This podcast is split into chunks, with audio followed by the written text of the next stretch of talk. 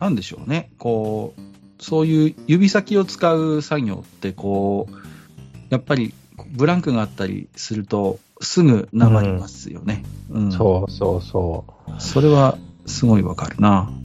あ2年半楽器触ってなかったのが、ああ、こんなところで出てくるんだなーって、うんうんうん。ちょっと思ってます。あの、耳とかもね、やっぱりこう、それこそ、昔はね、こう、よくコンサートとか行ってた頃は、スコア持ち込んで、ハンドスコア持ち込んで、聞いて普通にペラペラペラペラめくれてたわけよ。あ、ここだな、うん。ここだなってね、こう。だけど、子供ができて忙しくなっちゃって、そういうコンサートとかになかなかこう行けなくなっちゃって、たまにね、こう、NHK とかでこうやって、あ、これハンドスコア持ってる曲やってると思って、うん。こう、きながら、こう、ハンドスコア持ってくるじゃないですか。もうすぐ行方不明になっちゃうね。もう、やっぱね、耳もね、なまるわ。うん。で、追いかけられなくなってて、この前ね、愕然としたんですけど、やっぱそういうものっていろいろあると思いますよ。うん。なのかないや、なんか、だから、このブランクをさ、うん。なんとかしないといけないんだけど、いやー、でもね、触るしかないんじゃないですか、それは。それがね、ちょうど今、国際音楽コンクールの期間中でさ、うん。全然楽器触ってる余裕なくて、この話もさ、ポッドキャストで流せないよね。いろいろ分かっちゃうよね。そ今日使える話が全然ないのよ。まあいいんですけど、う、フリートークっていう。完全にオフレコトークしかできてない、今のところね。あの、そういいんですけど、はい。はい。すいません。すいません。すいません。あのはい。自分がはそれなりに若いつもりでも、うん。まあ、これはね、ネズミさんも私ももう、旗から見ればいい年のおっさんじゃないですか。はい。申し訳ないけど。うん。うん。まあまあ、ネズミさんはね、こう、なんか、若そうに見えるからいいですけど、私なんか本当にもういい年のおっさんになってきて、本当に。うんこう、でね、すごいこう、ね、なんていうのかな。僕も一人で仕事をしているようで、まあチームで仕事をしているので、まあ、うんズームで繋いだりとか、いろいろ部下、部下みたいなのがいるので、そういう人たちに、ここお願いねってすることがあるんですけど、すごい気使うのよね。こう、特に何かこう指摘しないといけないとき。うん。うん。うん。うん。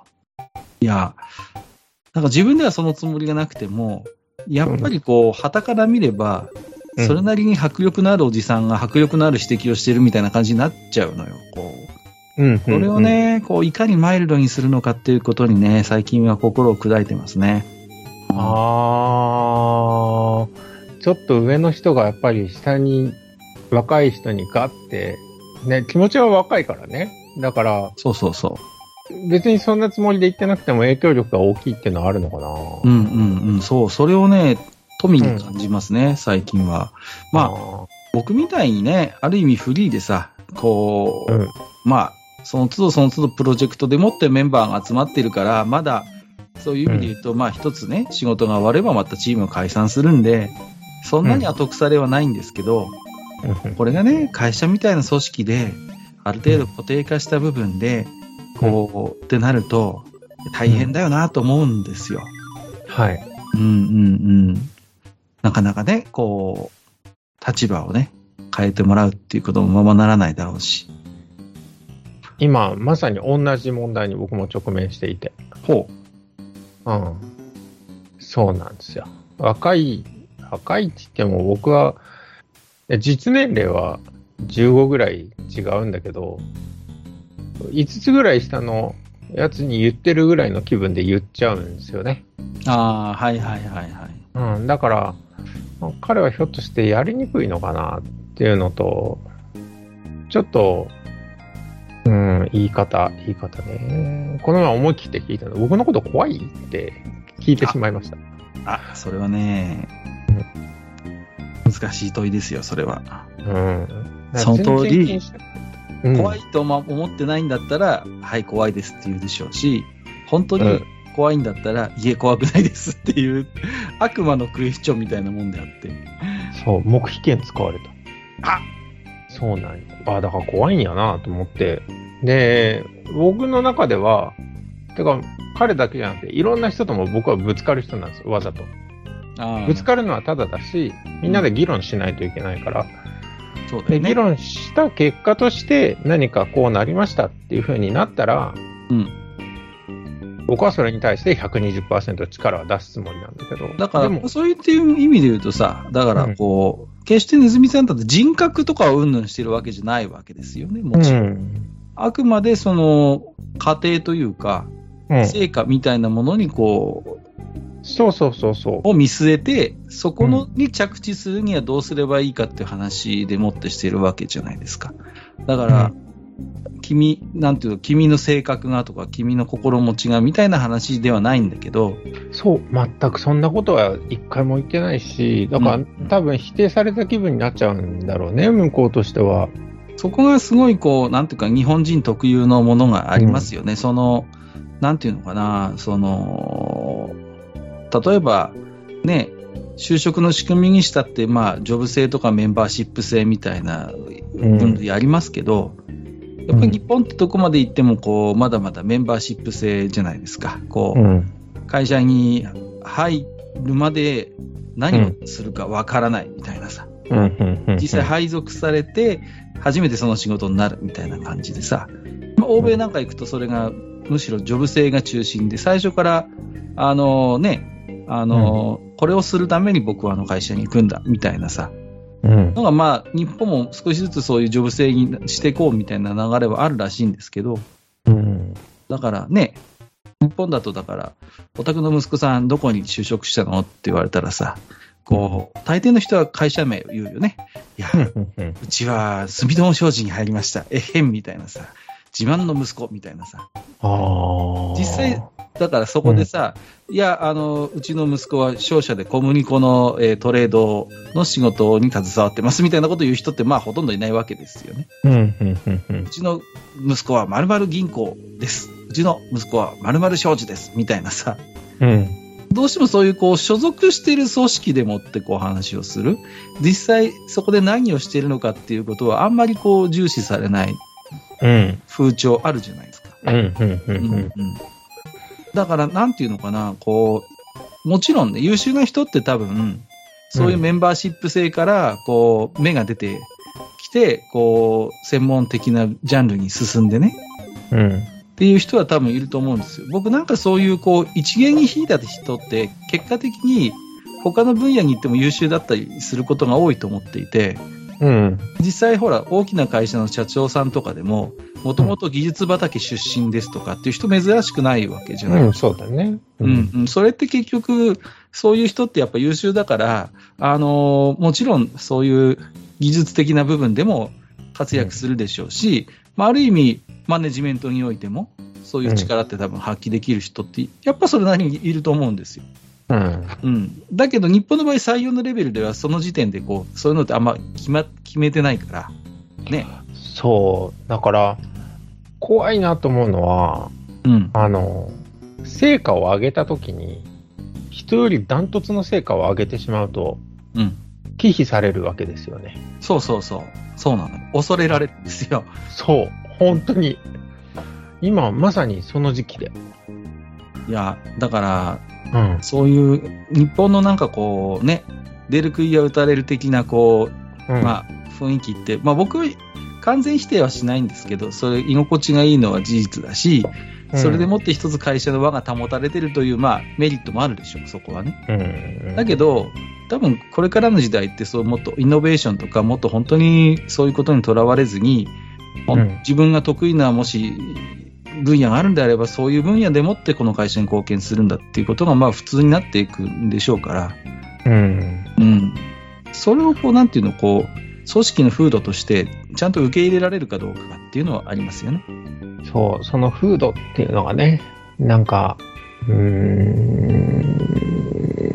ん、なんていうのか、こう小さい会社だと、うん。あの、額縁に入れられて、その会社の目的はみたいなのあるじゃないですか。うんで、ある意味、その和気あいあいとしたある種の、なんかもう、だから、職能と人格みたいなものが、もう曖昧になって、もう全人的に、すべての人って書いて、全人的にその組織に属することを期待されるわけじゃないですか。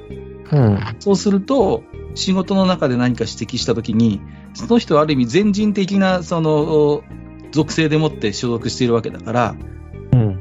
否定されているというか、指摘されているのは、その仕事の方法であったりとか、そういう部分なのに、なんかもう会社、組織としての自分自身を何か否定されたかのように、こう受け取られてしまいがちっていうのはあると思うんですよね。そうなんよね。だからそういうことを考える年になってきたのよ、お互いに。ネズミさんにしろ、私にしろ、まあ、マスターなんかもっとそうですよ。あの人はもう、ね、結構前から管理職やってますけど、うん。だから、なんか僕らもそういう年に入ってきちゃったなっていうのはありますよね。こねうネズミさんにしたって、ね、やっぱり、マネージメントっていう部分でのお仕事のキャリアも積んできたわけだから、おそらくネズミさんなりのそういう時にうまくやるテクニックってお持ちだとは思うんですけど、でもそういったものも常に更新し続けないと、そう。ね。あの、そう、こっちもそうだし、うーん、なうんなんだろう、なんだろうね。もう今、すごい気持ち悪いのが、うん。人がたくさんいるところだと、年齢相応の会話になるんですよ。年の順で上の人が下に対して、タメ口を聞くわけですよ。はい。だけど、1対1になるとね、うん。みんな僕に敬語なの。もう気持ち悪いったらありゃしない。いやー、いかにもその日本的なね、部分はあるよね。そう。うんどんだけ偉いねん、僕、みたいな。偉い、僕が偉いんじゃない。あんたたちが仕事してないんじゃん。ってとこがね。うん。だからそこがそらギャップじゃん。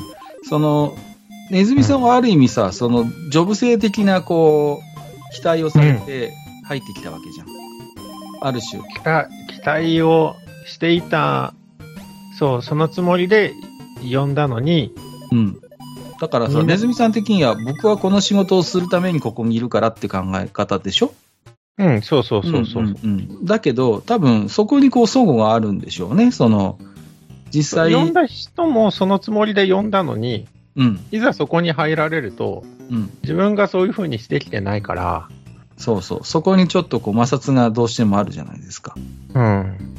らそこの考え方をさ、こう、やっぱりこう、内側からも変えていかなきゃいけないんでしょうけどね。うん。うん、だから若い人からね、そういうのに慣れてもらえたらっていうのは嬉しいけど、でもね、無理に言うこともできんし、まあ不思議彼は不思、議ですよね。でもほら、ネズミさんのいるような組織団体ってさ、ある意味こう専門職集団みたいなところがあってさ、なんかすごいこう、ある意味そういうジョブ的な考え方とかがうん、しっくりきそうな気がするんですけど、不思議とね、かの業界のそういうところって、下手な民間会社よりもものすごく保守的で、うん、ものすごく硬直化していることって珍しくないですよね。そう、本当に、あの、だから、な、何のために呼んだんですかって、本当にね、これはね、時々思いますよ。いやー、それはでも、あの、ありますよね。うん。まあ、全然ジャンルこそ違えど、僕も常にそういうことでもって声をかけていただいて、チームに入って仕事をするわけですよ。で、自分なりのポートフォリオポートフォリオっていうのを持ってますから、まあ、それでもって、まあ、営業することはあんまないですけど、大体紹介紹介でおかげさまで仕事が来るんでいいんですけど、まあ、自分なりに一応、過去にこういう作品やって作ってます、こういう形で関わってますみたいなポートフォリオは常に持ってるし、更新はしてるんですよね。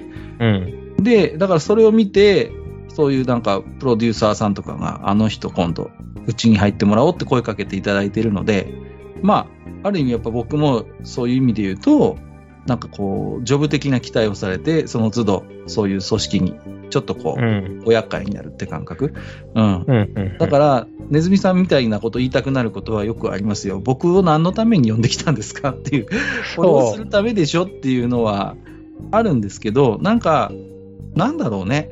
こう、だから変な話、僕もリテールの社員さんとかと それでよくこうぶつかるっていうか、うんうん、はありますよ、正直ね。うんうんうん。あのね、会社としてでしっかりしていればするほど、あの、摩擦は大きい、実はね。うん。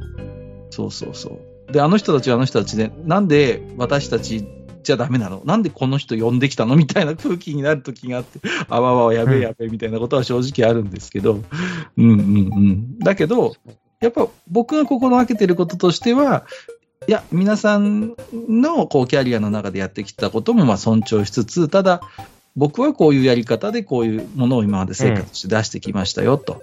まあ、それを丁寧に説明して、まあ、おそらく僕はこういうやり方を期待されているから今回読んでいただいているのでっていうことで、まあ、分かっていただける方には分かっていただけるようう。なん話はするんですけどね。うん。まあ、若いシナリオライターさんとかが、その、リテールの社員さんとかでいるところだと、うん。すごい綺麗に分かれますよ、反応が。こあう、すごいこうね、敬意とか尊敬でもって接してくれる人が一定数いるんですね。う。うん。あ、若い頃、あなたのこれやったことあります。これすごいですよねっていうような人もいると、一方や、あの、うんお前はどうせあぶれたんだろみたいな、そう。私たちでできるのに、なんで上はこの人わざわざ呼んできたのみたいな露骨な反応されることもあるわけですよ。そうそうね。そりゃ彼らよりそれなりに高いお給金もらってやってるので、うん。ね、彼らは社員ですから、だからね、なんでわざわざこいつをみたいな反応される時もあって、結構ね、その二つにパッパッキーンって分かれますね、こう、反応を見てると。うんうんうん。まあもう慣れちゃったんですけどね、そういう反応にはね、もう。いいね。その、慣れ、慣れ、慣れね。うーん。いや、まあ、ある意味僕の場合もはっきりこう、個人事業主としてやってるっていうのはあると思います。その都度、契約、有機の契約を結んでやってますから、うんうん。うんでもネズミさんの場合、やっぱ周りなりにもきちんとそういう組織に属して、やっぱりやってらっしゃるわけですから、うん、そのあたりのね、あのー環境の違いってのは当然もちろんあると思いますけどね。うん。ねえ、もう、ちょっと、今、それに、やられてますよ。本当に。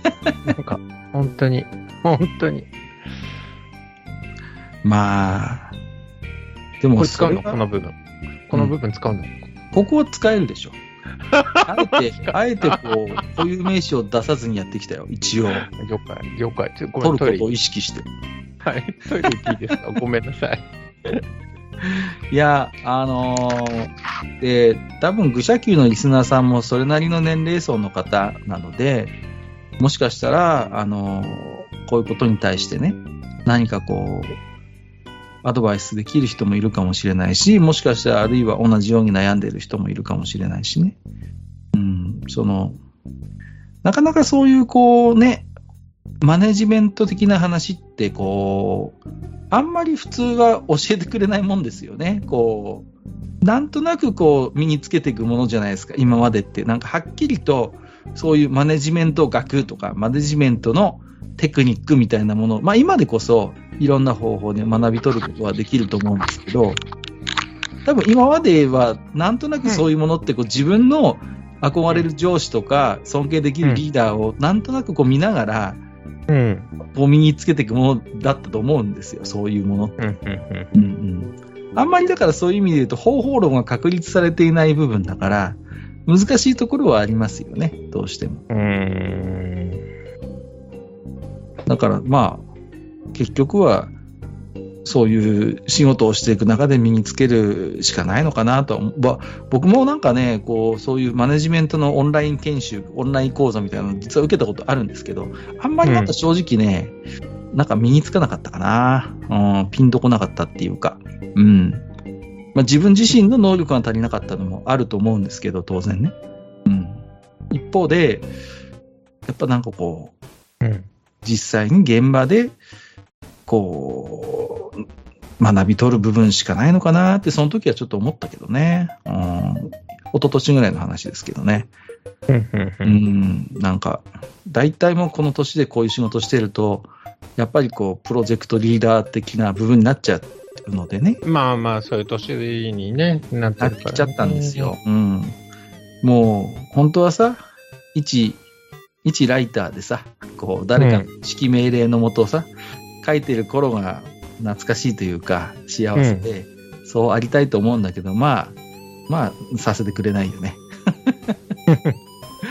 もう、だから、あんまり自分でこう、一日キーボードにパチパチパチパチやってるっていう、あんまなくなってきて、ちょっと寂しいんですけど、そこは割り切ってね、他のうんスタッフが書いてくれた原稿を、まあまあ構成したりとか、うん、っていうことがメインになってきてますけどね。うん。そうそうそう。まあ、しょうがないですね。そういうステージに入ってきたんだと思ってね、やるしかない感じですけどね。名誉会員ですからね。もうね。そうなんですよ。またそういうさ、わかんないでしょ？ポッドキャストを聞いてる人。昔ね、あの、僕がニコ生やってる頃に、結構リスナーさんとね、の年齢層がよく話題になることがあって、えっ、と、30代からがうちの放送は正会員ですって言ってたんですよね。うん。で、40代はもう名誉会員であると。で、あの、20代は準会員って言ってたのかな。かな？10代はまさかたまにいたいたんですけど、10代はもう本当にジュニアだよ、ジュニアみたいなね。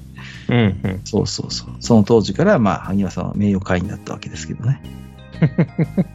そうでしたね。そうそう。多分今ぐらいの年なんじゃないか。萩原さんが今ぐ、僕ぐらいの年の時に、僕のこと知ってくれたんじゃないかなとは思ってますけどね。うん。そう考えると10年ですよ。長いね。長いね、本当に。うんうん今日僕、ツイッター10周年なんですよ、アカウント。あおめでとうございますちょうど。なんか来るんですね、ああいう案内がね。へえ、そうな10んだ。年前の僕今日、あなたはまだだから。は最初のつぶやきをしましたみたいなさ。なんか来てましたよ。10年？だ。ふーんと。10年経ってるわ。10年経ってた。はい。あ、なんだ。先輩じゃねえかよ。2011年の11月からだから、2021、そうだね、もう10年経ってますよ。僕、ツイッター解説ちょっと遅かったんですよね。なんかあんまり、こう、怖くて、あの頃。で、ただ、あの頃、あのー僕の大百科をすごい更新さしてくれてたそうでしたね。が、いや、できれば、あの、通知、ツイッターだとありがたいっておっしゃってたので、ああ、それならばと思って、アカウントを作って、ニコ生と連携させたのがきっかけですね。うん。うん。そうです。10年ですね。うん。こんな話を、ポッドキャストに流していいのだろうか。まあいいか。お任せします。はい。あの、前半の下りはちょっと使えませんけど、この辺ははいちょっとうまいこと、お使えるかなと思ってますけどね。はい。はい。ありがとうございました。はい。これでいいんだろうか。いいんだろうかいい、いいんじゃないかとりあえず1本分ぐらいのボリュームにはなったんじゃないですか要はあの。うん。はい。はい。いや、一回ね、聞き直した方がこれはいいと思う。僕も聞き直すから、本当に。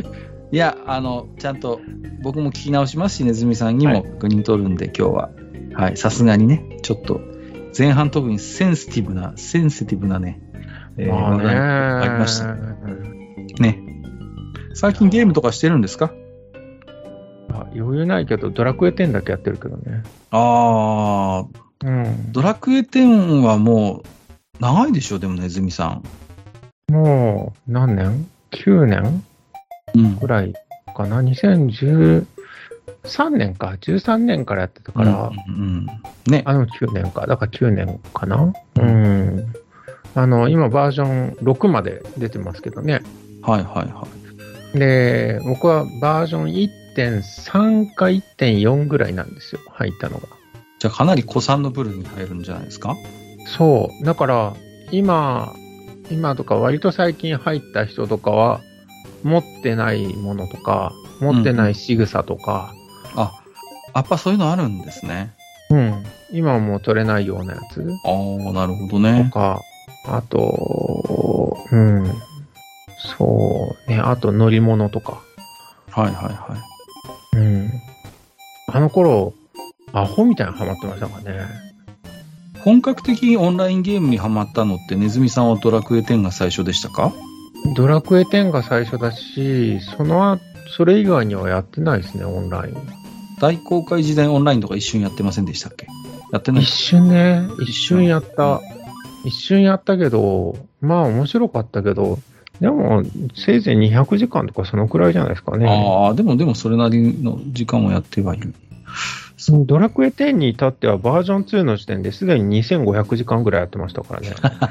うん人生だそう。だけど、その後、バージョン3、4なってっても全然やってなくて、いまだに2800時間とかそのくらいかな。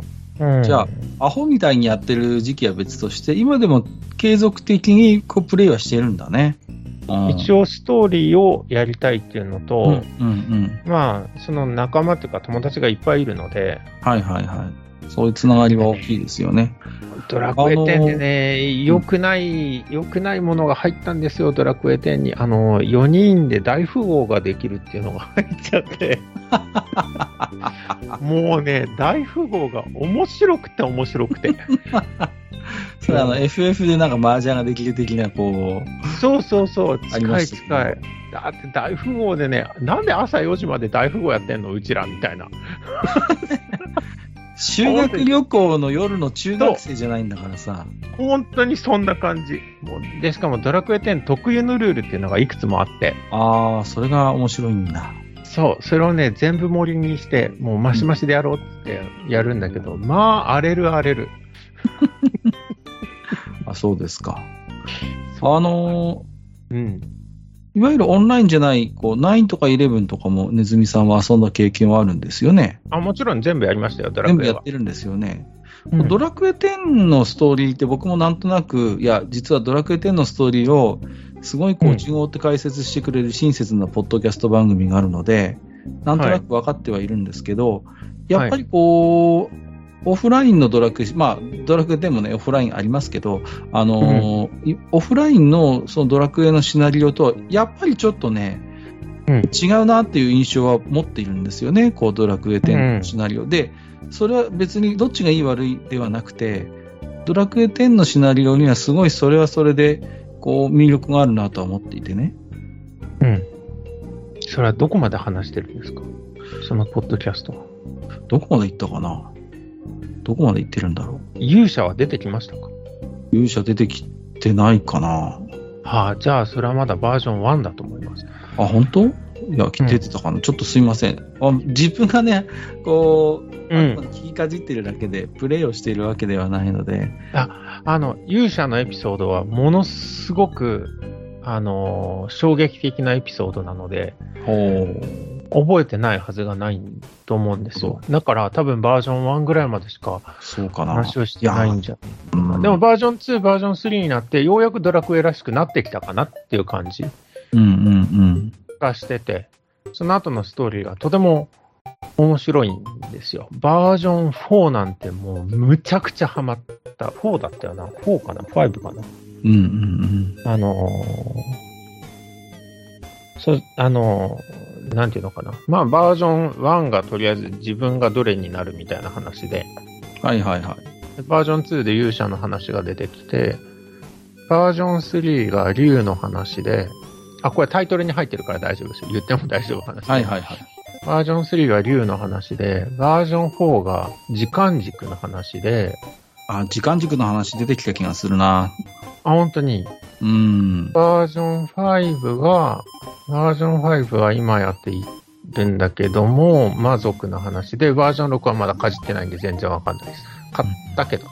買ってアップデートはしたんだけど、うん。あのーそれはストーリーのアップデートだけじゃなくて、他に装備袋が大きくなるとか、はいはいはい。道具袋が大きくなるとか、そういうのが必要になってきたので、それに応じて買いました。なるほどね。うん。そうなんだ。こう、でも面白い話があって、ドラクエ10でオンラインゲーム遊んでる人たちのコアゲーマーの層って、他のゲームに浮気しないのよね。他のオンラインゲームとかあんまやらないんですって。こそう。いや、それは思いますね。う、うん、オンラインゲームはドラクエ10だけみたいなユーザーがすごく割合としては高くて、うん。結構コアゲーマーになってくると、いくつもオンラインゲーム掛け持ちしてたりする人珍しくないんですけど、うん。ドラクエ10は不思議ドラクエ10オンリーみたいな、むしろオンラインゲームこれしかやったことありませんみたいな人が結構多いんだそう。いや、うんかなり多いですね。あの、うん僕のフレンドの人たちも大体そうだし、唯一2、3人いるのは、ファイナルファンタジーもやってます。ぐらいの人はいはいはい。なるほどね。うんうん。なんだろうね、こう、オンラインゲームの魅力っていう、まあ、む僕は本当に結構黎明期から、ウルティマオンラインとかリネージュとかやってきた方なんで、多分割と古い方だと思うんで、割とっていうかかなり古い方ですね。ウルオンなんかは、あの、輸入版、輸入アカウントみたいなのでやってましたから、最初は。あの、うんうんうん日本語対応する前からね。うん。ローマ字時代っていうのがあるんですよ。ローマ字なるほど やり取りするみたいなね。そうそうそうそう。うん。まあ、多分、ジダラクサイさんとかもその頃知ってると思うんです。今度ね、ジダラクサイさんとウルオンの話するんですけど、あの、うんなんていうのかな、こう、で、ああいうゲームって、まあ、常にそのキャラクターの向こうにまた別の人がいるっていう、まあ、そのこと自体がね、初期の頃はもう興奮してたし、すげえなと思ってたんですけど、うん。あのーラグナロクオンラインあたりからなんか日本でもその居場所としてのなんかこう空間みたいなものになってきてる部分があると思うんですよね。こう、うん。あの頃からもうそもう常に街にいてあんま冒険とかしないみたいな 結構あの人も出てきてるし、そうそうそうそう。うん。なんかある種の、特にラグナロクはそうでしたけど、なんかある種のこうアバターとしてのなんうん。か、うん。うん、冒険をしてストーリーを進めるんだとか強い装備を手に入れるんだみたいな目的をあまりこう重視してないユーザー層っていうのが出てきて、うんうん。で、なんかそういう部分ってなんかこう、ドラクエ10にも多分に感じるんですよね。なんかそういう居場所としてのかんあのー空間をすごいこう大事にしてるというか、居心地よくしてるようにしてるよなって思うんですよね。だから、ね、まあもちろんメインストーリーがそれで魅力的で、ガンガン進める人もいるでしょうし、一方でね、あんまりそういうのはこう、熱心じゃないけど、でもなんとなくいつもログインはしてるみたいな。うん、そう、うん僕は一時期そんな感じだったかな。んだから、ログインはしてるんだけど、他のことしてるみたいな。はいはいはい。でね。声かけられたら冒険一緒に行くとか。うんうんうん。うん。そういうなんかね、ありますよね。うん。最近ちょっとこう、だから、どうなんだろうな。こう、よくね、最近メタバースみたいなことをね、あの、キーワードみたいになってきてね、いろいろうんとそういうバーチャル空間に、なんかそういうコミュニケーションの場を、こう、用意するみたいなトレンドみたいなのありますけど、うん。なんかさ、ああいうこう、いわゆるそのビジネス的なメタバース空間みたいなものって、なんかどこか洗練されてなくて、うん。なんか、一から作るよりはもう、いっそのことを、もう、ゲームとしてマーケットが成立して、ガンガンガンガン更新かけて洗練されてるあの世界を、そのままなんかコピーした方が早いんじゃないかなって思う時も時たまあるんですよね。そんな、ゼロからああいうメタバース空間みたいなのを作るというよりは、もうなんか、そういうね、もうユーザーの声とかをドラクエ10もすごい取り入れて反映させてるじゃないですか。うん。すごくだから洗練された世界になってると思うのよ。もう10年もやってれば。そういうことをね。非常にユーザーフレンドリーなシステムになってると思う。まあ、まだ課題はあるんでしょうけど。すごい、その辺もすごいドラクエ10って熱心ですよね。たまにこうリアルにユーザーの方呼んで、こう意見交換とかしてるみたいですし。うん。そのユーザーの声をなんかこう反映させることに熱心なシステムだなという印象を持ってますけどね。あのー、うん。前までは、その、それこそバージョン2とかそのあたりまではですね、ショップってものがなかったんですよ。ドラクエ10ショップみたいな。うんだ。から自分でお金を払って何かを、装備を買うとかそういうのがなくて、実際のお金をうん払って、あのー買うっていうのがなくて、当時はね、セブンイレブンのくじとか、ほうん、それで何かアイテムが取れるみたいなのがあって、で、それこそそれのラストワン賞で、あのー、特別な乗り物がもらえるとかね、そういうのがあったのが、ショップができてからは、なんかみんなすごい着飾るようになって、うん。なんかその辺からね、僕は逆についていけんくなっちゃったっていうのがあって、なるほどみね。んなと同じ温度でね。うん。うん。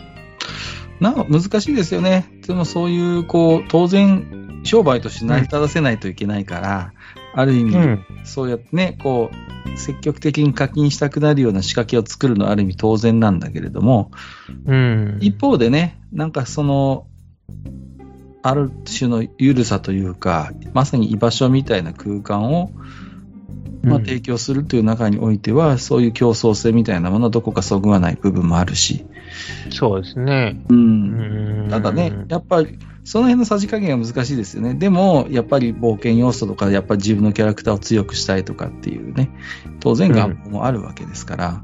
うんうん。うんそうですね。あの、キッズタイムっていうのがあるんですよ。ドラクああ、エ。はいはいはいはい。キッズタイムはね、本当に、これは課金なしでもできちゃうんで、うんうんねキッズタイムが月曜から金曜の4時から6時。うん。はいはいはい。土曜日曜は1時から5時。うん。ここだけで全然遊べるんですよね。はいはいはいはい。子供でもできるオンラインゲームになってるっていうのが、うん。うまいことユーザーを育ててるのかなっていうのもありますね。そうですよね。だから、キッズタイムで親しんでる子供たちがさ、こんだけ長くサービスが続けば、将来的な課金ユーザーになるわけでしょ？その中から多分、生まれてくるわけじゃないですか。うんうんうん。だから、その辺はね、すごいなと思いますよね。こう、だから、もう、うん。長くこの、やっていくつもりなんだろうなと思うんですよ。運営側も。うん。うんうんうん。うん僕の場合は、あの、毎月1000円ちゃんと払ってるんですけど、あの、1回もログインしない月とかはあるぐらいなんですけどね。完全にお布施になってますね。そうそうそうそう。で、あの、まあ、たまには1000円、ゲーセンで遊んだと思えばいいぐらいか、と思ってやってるから、うん逆に。うん、だから、まあ、うん、まあ、こんなこと言ったら怒られるかもしれんけど、まあ、言うても1000円じゃないですか。まあね。そうそうそう。ん。で、ソフトもそんなに高くないし、うんうんうんうん。うん、だから非常にありがたいとこだし、友達にも会えるし、あと実際に、ね、ドラクエコンなんてのもね、いっぱい出てるし、そうね。うん本当に。そう、ドラクエコンもあれば、リアルであって普通に友達になってる。あこれはだから、ドラクエの前はあれですよ、ニコ生ですよ。ニコ生のオフ会みたいなのあったじゃないですか。まあね、僕はあんま行ったことないですけど。